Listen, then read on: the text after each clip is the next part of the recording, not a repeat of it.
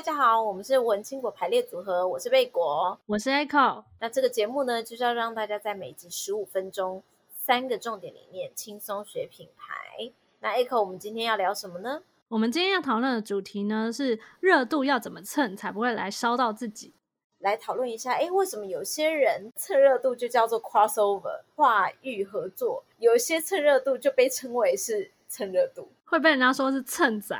对，所以我们今天一样也是给大家三个重点，一个是有关联、带价值，还要尊重。那如果想要知道为什么我们会讲出这三个重点，那我们就继续听下去喽。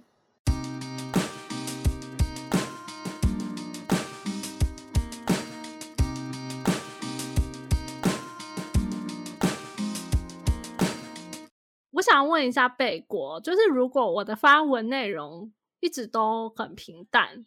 或是说我其实也不太知道现在大家最热门的话题是什么，那会不会因为我我的一些内容都没有跟上现在最 hot 的议题，然后就反而吸引不到目光呢？其实确实是会这样，因为毕竟你也知道现在的演算法是很可怕的，所以你只要互动不足，或者是说在你的受众范围里面。他们对于这个议题并不是这么有兴趣的时候，他确实这些这个东西很快就会被洗掉了。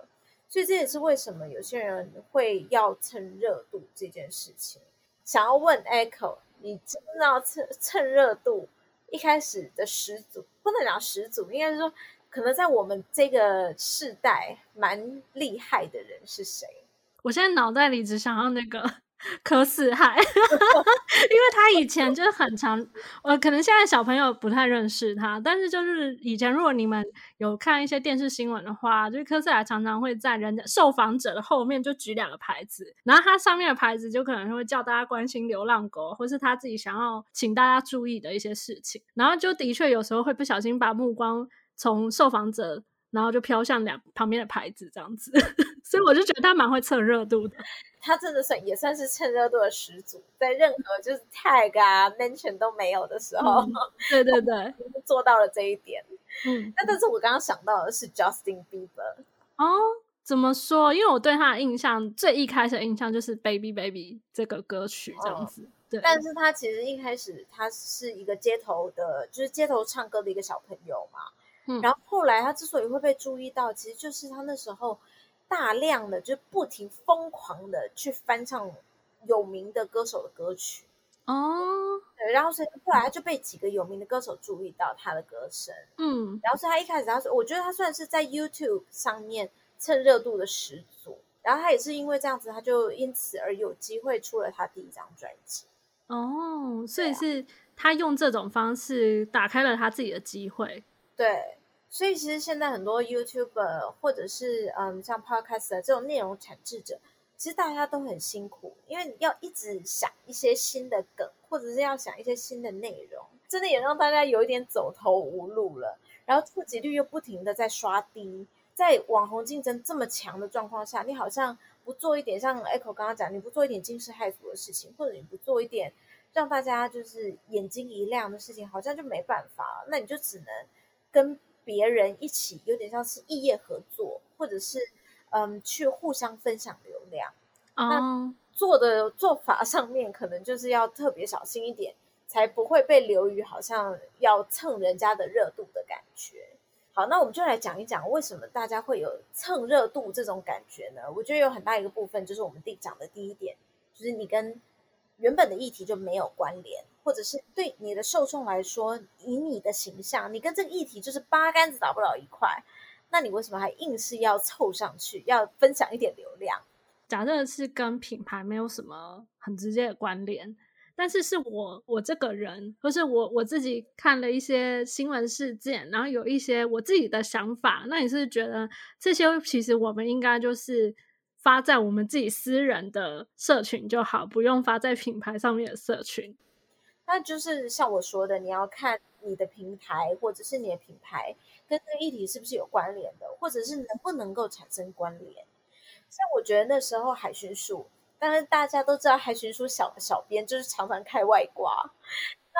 他有一阵子他做的，嗯，他做的文案都非常好，然后嗯，你绝对不会想到他居然会跟偶像剧会有关。但是他有一次他就做了一个《爱的迫降》的一个仿《爱的迫降》去讲海巡署在出勤的时候，等于是抓一些不法走私。那我就觉得他的这个这个连接就抓的非常的巧妙。因为那时候《爱的迫降》，她也是就是女主角迫降到了一个别人的边境，嗯，对，边境边境，对，没错，这也是也是有一点侵入的概念。然后这时候他讲说，就是呃，国外的走私渔船或者是一些走私的案件，在海巡署里面会被拦下来，这些事情，我就会觉得那那那是有关联的。然后而且它的连接就是是你完全不会想到，是很很有创意的连接，而且因为也是都是军人。相关的，所以会让人家觉得说，哦，是还不错的一个，会加深印象的一个方式。那再来第二个就是，我觉得还有一件事情是，你要带有一些价值给你的受众，比如说你蹭了这个热度，不管是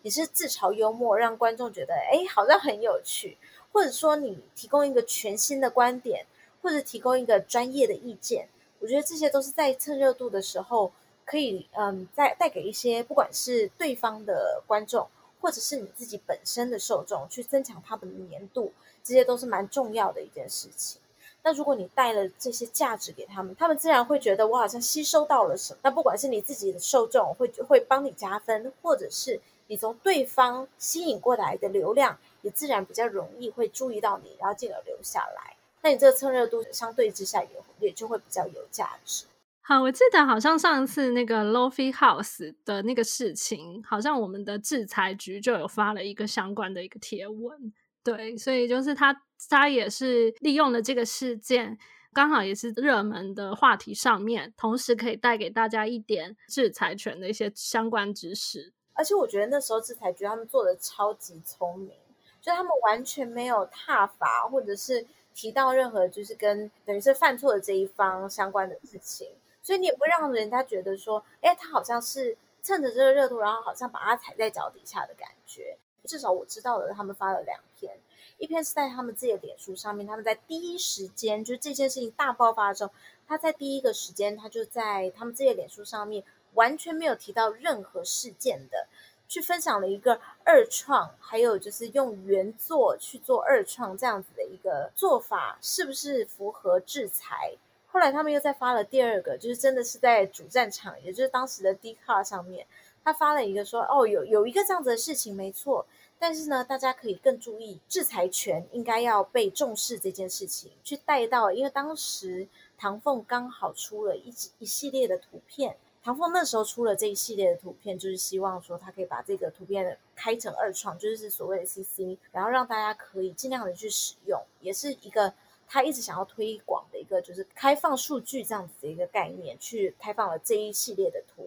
所以制裁局那时候见到了这主战场，他虽然有稍微提到了本身这个公关公关事件，但他并没有用他们的专业去去指责他们，他更多的就是用一个幽默的方式带出了他们想要宣导的政策。所以我觉得这一点是非常重要的。然后同时间也做到了第三点，就是他非常的尊重。等于是被蹭热度的那一方，嗯，就是不会让被蹭热度的那一方也觉得你就是要来蹭我的热度，然后还顺便批评我这种感觉。对，没错，因为你要想想看，你在蹭别人热度的时候，其实基本上你就是要他的流量啊，不然你要他，你要蹭这个热度做什么？嗯，所以我觉得第三点是最重要的，就是你一定要让对方，还有不只是对方，还要加上对方的粉丝。就这件事情很重要哦，嗯、就是一定要记得，就是我现在对我的对象不只是对方，还有是对方的粉丝，因为当你在蹭热度的时候，是大家都会看到的。蹭他的流量的时候，千万不要让人家觉得你都已经蹭我的流量了，你还把我踩在脚底下。OK，我这个就想到眼球中央电视台那个视网膜，他跟一个配音员叫星期天，然后他们就是有开了一个 Podcast 的节目。第一集的时候呢，就有讲到他们为什么要开这个节目。视网膜他就有类似用一些比较开玩笑的方式，然后讲说我们就是要来抢大家的饭碗啊，开一个节目，我们也可以获得一些业配那种感觉。然后就有不小心踩到台通粉丝的线，他们就觉得你们是不是在骂骂台通这样子？因为他跟台通那边的主持人本身是认识的，所以其实。如果我们站在他们的角度的话，他们其实知道他们是在开对方的玩笑，没有什么特别的呃，就是不尊重的意思。但是因为粉丝可能不会知道这一层。所以的确，他们后来就被严重的挞伐，导致后来他们决定，他们就不要再继续做 podcast 的节目了。所以我觉得，就是像刚刚贝果说的，尊重对方很重要，那也要记得尊重对方的粉丝。那所以我们再帮大家复习一下，今天嗯，怎么样蹭热度才不会烧到自己的三大重点？一个是要有关联，一个是带价值，那更重要的就是要尊重。希望大家听完这一集节目呢，可以学习到相关的一些小技巧。那如果喜欢我们这个节目的呢，欢迎到 Apple Podcast 底下帮我们留下五星好评。那别忘了，也可以加入我们的脸书社团“文青果排列组合”。那我们今天的节目就到这边喽，下次再见，拜拜。